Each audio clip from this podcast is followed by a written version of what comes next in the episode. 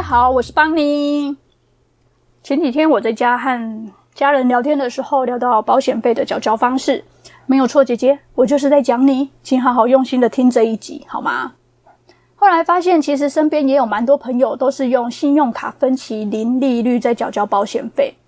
我也相信，应该有很多听众朋友也都是使用信用卡的分期零利率在缴交保险。但你有没有想过，保险费要怎么缴会比较划算？怎么样好好的运用信用卡才能达到更高的回馈？像是很多的账单，比如说税金、保险费、车险等等等的，其实只要好好的运用信用卡的活动，或者是它的高利率，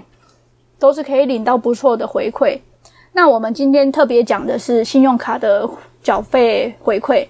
一样是分期零利率的方式。却可以得到额外的利息。在听 Podcast 的朋友，如果想要看图片范例，也欢迎到 YouTube 频道去观看，连接我会放在资讯栏里。那我今天用的例子是，假如我每年八月都要缴交保险费三万块，然后还有每年十月都要缴交车险一万五千块，那加总起来，我一年缴交的费用就是四万五千元。那正常的信用卡分期零利率的话，分十二期缴交，一期大约就是三七五零。那假设我这边的信用卡分期零利率的回馈是一趴，呃，大部分是零趴到一点五趴不等。那我们就取中间值一趴为主。那如果以这个案例的话，我们会拿到的是 A 方案信用卡零利率，假设一趴的回馈，十二期下来，我可以拿到的是四百五十块的回馈金。但如果以 B 方案来说，就是我今天要介绍的这个方法 B 方案，信用卡一次缴清，然后利用零存整付。那以 B 方案来讲，我一次缴清，我就可以领两趴的现金回馈九百块，再加上零存整付一趴，十二个月大约两百四十四块，总共领取就是一千一百四十四元。那这样子的话，相当于两倍多，跟 A 方案比较起来，相当于两倍多。那 B 方案的零存整付，我也是抓最低趴数，因为最近升息的关系，零存整付都已经超过一趴了，所以我这边是以最低的一趴十二个月来算。那甚至还有很多的高活存的利率都是超过五趴的。当然，如果你的信用卡的缴交费用有更高的回馈，你可以选择自己的缴交的费用去做这样子的动作。只是我这个人比较懒一点，就是喜欢无脑刷的信用卡。尤其是现金回馈为主，就这样子的话，就不需要特别记说，我这一张卡 A 卡刷网购八趴里面只能刷两千就额满了。那 C 卡我要刷实体消费要刷多少钱？两百块上限就没了。那这样子的话，可能会累加起来，反而会花更多的钱，因为它有回馈，你就必须要去刷卡才能去折抵它的回馈。那如果这样子的话，我觉得累积在同一张卡，其实会比较多的优惠。而且这一张卡，我现在讲的这个 B 方案这个卡是，它就是有固定的保险费，就是两趴，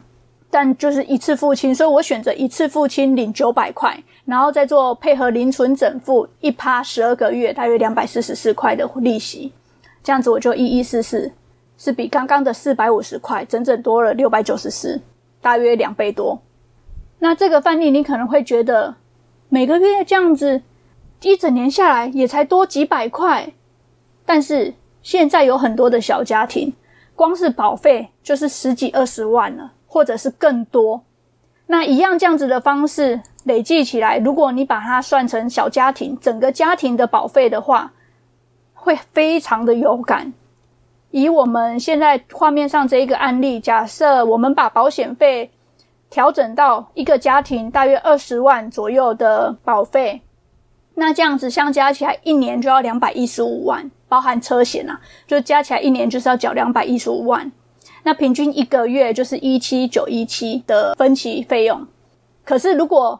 我用 A 方案的话，像一趴就是自动信用卡本身的十二期零利率，那这样子的回馈下来是二一五零两千一百五十块。可是如果用我们今天的 B 方案，我们一次缴清，再来加它的零存整付的话，我们一次缴清就可以领四千三，零存整付又一千多块，这样加起来就五四七二五千四百七十二元。A 方案跟 B 方案比较起来，B 方案整整多了一倍多，大约多了三千三百二十二，大约一倍一倍多。这还不包含你其他可能会产生的一些缴费。你如果全部都累积在这里面，运用这样子的方式，那你就可以得到更高的回馈。主要是要倡导这一个观念，就是你要有预存的动作，习惯让自己提前做准备，不会某一天其他的费用，像是其他的一张卡或是哪一个呃旅费啊什么的比较高，然后变成这一个保费缴不出来。但这样子的方式，你也可以运用在大型消费。就是假设你预计你的冰箱要换了，或者是你某一个家电要换，通常家电的费用会比较高嘛，那你就可以先预存，存到时间到了之后，你再做一次缴清的动作，都可以利用这个方式。那这样子，你还可，你就是可以赚到你的存的费用跟一次缴清的费用。这样子的利息会比你单一用 A 方案，就是一次缴清分十二期去缴划算很多。那也有朋友可能会提到说，可以用整存整付的方式去做，再一次缴清，当然也可以。甚至还有很多高活存的网银，提倡五趴以上的，你都可以运用。只是我自己会觉得说，资如果你用整存整付的话，你的存的金额如果大，那你资金的活用性就不会那么大，你其实可以把这笔资金去做其他更好的运用，像是去做投资，或者是做用运用在其他需求上面也是可以的。那有一些朋友会问说，那如果有两个费用要缴，月份又差很多怎么办？因为像这个案例的话，我们是八月跟十月其实很近，可以一起存。但是如果你可能一个在一月，一个在九月之类的，就是差很远，那怎么办？那你就是分两笔啊，你可以分两笔存啊。你有几个项目，你就是分几笔就好了。但如果你很懒，你不想每次都用零存整付，你要设定很多笔，那我会建议你直接找一个高活存的网银，然后每个月固定把资金转做自动转账的动作，每个月固定转。那时间到了再一次把这笔钱领出来，这也是可以。而且这样子的呃回馈的利息还比我们零存整付的还要高，只是它有一个风险，就是。这个比较不适合那些看见账户有钱就想要花掉的人。像有一些人，他会觉得说：“哇，账户里面还有钱呢，那我妈妈最近应该缺了什么东西，我可以帮她换个什么手表。我妈妈最近膝盖不好，我帮她买个护膝之类的。如果你是这种人，或者是你觉得说你衣服有少了，看见那个钱，你觉得你的衣服少了。”那你就不要 用这个方式，我觉得你还是用零存整付。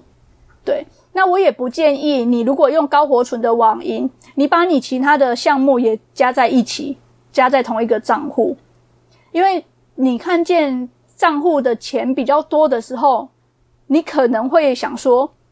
哦，再我举一个例，假如说我一样是保费。跟旅游费，我两个存在同一个账户，因为存在高活存，利息利率比较高嘛，对，没有错。但是如果你会因为说，诶，这个里面的金额好像比较高，诶，那我这一次的旅费我就可以多玩一点。如果你是这样子的人的话，我会觉得你分开，不要存一起，千万不要存一起，因为这样子你会花到你不该花的那一块，你的资金就会慢慢的一直在消减。你就乖乖的把账户分清楚，或者是直接用刚我们例子上说的零存整付去做存的动作，让账户看不到这笔资金，自动去扣款，你就不会去花掉它。那时间一到，保费要缴的时候，你再拿出来去做缴交的动作，那你就可以领到它的利息，又可以领到信用卡的回馈，这样子才可以完美的运用信用卡的高回馈跟高活存的网银利息。那这时候可能会有一些人想问说：“那我现在已经在缴信用卡分期零利率了，怎么办？就是他的信，我在讲这一集的时候，他可能刚刷了，那怎么办？对，我就建议你可能就是存两份，就是做预存的动作。如果可以的话，你就是从这个月开始就是存 double 的费用。那如果你 cover 不过来，你就是存，假设以这个例子三七五零，那你可能就是存五千。”那你会做多存的动作，你之后赶上预存的动作、预缴的动作会比较快。那我自己也会使用的方式也是以这个范例为主，三七五零，我就会存个五千或者是六千，就是存整数，我一定会超过这个刚好的金额，因为我做预存的动作，我可能哪一个月开销比较大，cover 不过来，没办法存到这一笔的时候，我就可以运用前面的资金来做 cover。可是我不会存太多，多到就是可能。呃，总共要缴的是四万，我可能我不会去存到九万的动作，因为这样子就多缴了。你等于新的一个整存整付在那边，这个四万五你可以拿去做投资，拿投资的利息，拿投资的股利来做缴交，可能还会比你放在这边还要高。那今天的分享就到这里喽。如果目前还在使用信用卡分期零利率的听众们，你还会想要用原本的方式缴交吗？欢迎留言跟我们分享。那 Podcast 的朋友也欢迎留下评分讯息，跟我们分享你的状况哦。如果你有更棒的方式，也欢迎留言让我们知道，让更多人知道你的好方法。那对于今天的解说有帮助，请给我一个赞、分享跟订阅。相关的资讯我都会放在下方的资讯栏里。今天就到这里喽，拜拜。